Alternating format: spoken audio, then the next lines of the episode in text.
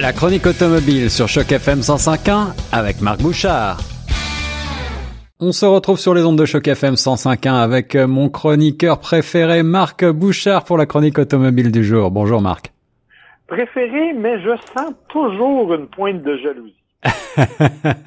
Ce sont les voitures que je préfère, Marc. Je préfère parler voitures que politique, je l'avoue. Euh, en tout cas, je sais que tu vas encore me faire saliver aujourd'hui euh, et je pense vous donner aussi l'eau à la bouche, chers auditeurs, avec euh, un essai euh, décoiffant, idéal pour les vacances, celui de la Audi R8 Cabriolet, un superbe véhicule, un monstre de puissance. Oui, ben en fait, décoiffant justement dans tous les sens du terme, puisque euh, justement, il était cabriolet, donc ça me permettait de profiter un peu de, de, de l'air ambiant et de m'amuser un peu avec ça. Et de soigner ton brushing. Ouais, exactement. Mais décoiffant aussi parce que la voiture elle-même est d'une telle puissance, elle fait le 0-100 en 3.6 secondes que oh. même sans le toit baissé, j'ai l'impression que mes cheveux volaient au vent.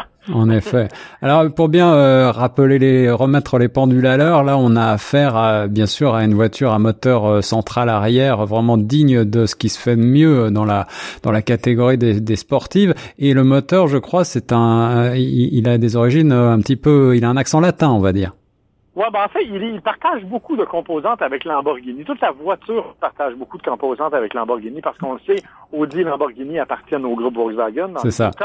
Euh, donc, euh, c'est donc des, des, des, véhicules qui partagent pas mal de données, notamment le, le, le, châssis, la structure et la plateforme et la motorisation. Alors, c'est un V10 euh, de 5,2 litres qui développe 540 chevaux. Ouf. Ouais, c'est ça. Alors, c'est assez spectaculaire. J'ai mis une boîte automatique euh, 7 vitesses qui est extrêmement rapide dans ses réponses, tu t'en doutes, mm -hmm. euh, que l'on peut bien sûr mettre en mode sport et que l'on peut manipuler avec des, des, palettes au volant, mais honnêtement, je n'en ai même pas ressenti le besoin, tellement la voiture répond bien à la moindre sollicitation. C'est aussi une voiture qui, bien entendu, est dotée d'un châssis excessivement rigide, euh, donc qui est vraiment capable de se tenir dans une position, dans une fermeté incroyable sur la route. Peu importe, peu importe le type d'ailleurs de, euh, je dirais, d'intervention que l'on fait, si on veut conduire de façon un peu plus dynamique ou un peu moins dynamique, la voiture est toujours aussi stable et toujours aussi bien assise sur la chaussée. Et côté dynamisme, j'imagine aussi qu'on retrouve la traction intégrale, le fameux système Quattro de chez Audi euh, ben, en fait, oui, c'est une, c'est une traction intégrale et euh, c'est encore une fois un système qui est très particulier, qui est propre à, la Audi R8 euh, compte tenu de la façon dont elle est faite, de son, son équilibre de poids, si tu veux. Mm -hmm. Parce qu'avec le moteur central arrière, évidemment, ça amène un équilibre différent. Euh, c'est aussi une voiture qui, parce qu'on parle beaucoup de performance, bien sûr, on peut la mettre en mode sport, et à ce moment-là, elle devient un véritable monstre. Les suspensions s'assoient encore davantage, se rigidifient un peu, la direction devient plus précise, et elle a une sonorité qui est absolument spectaculaire. Euh, parce que, bon, on le rappelle, le moteur étant situé juste derrière le, le cockpit où il y a les occupants, euh, on entend très bien tout ce qui se passe et comment ça, ça, comment ça ronronne. Quand on le met en mode sport, il fait en plus la rétrogradation, ce qu'on appelle le talon pointe. Oui, oui. Donc, on a vraiment cette sonorité absolument spectaculaire et absolument unique Audi. Alors Marc, pour les passionnés de, de sport automobile comme moi, tu n'as pas beaucoup besoin de me convaincre. J'imagine que c'est un véhicule tout à fait extraordinaire qui me donne encore une fois des frissons rien que d'y penser. Mais euh, je suis certain que certains auditeurs et auditrices vont se dire euh, 540 chevaux, est-ce que c'est bien raisonnable?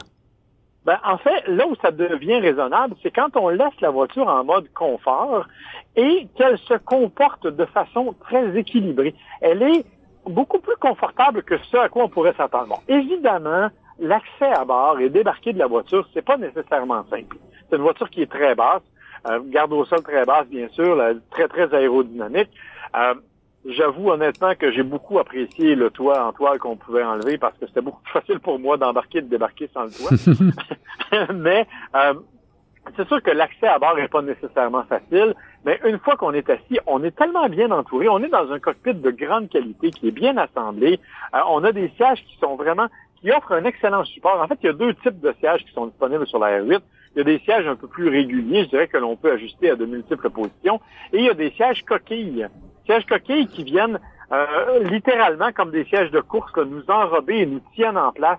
Euh, bien sûr, c'est moins confortable un peu, mais ça fait tout à euh, là où, cependant, euh, c'est vraiment particulier, c'est que le reste est une voiture de luxe. Euh, donc, on a le, fameux, ce qu'on appelle le cockpit virtuel de la part de Audi, là, qui est l'espèce d'affichage devant nous où les, les, les, cadrans peuvent être remplacés, peuvent être déplacés pour laisser place à un GPS, parce qu'il n'y a pas de, il n'y a pas d'écran central dans la Audi R8.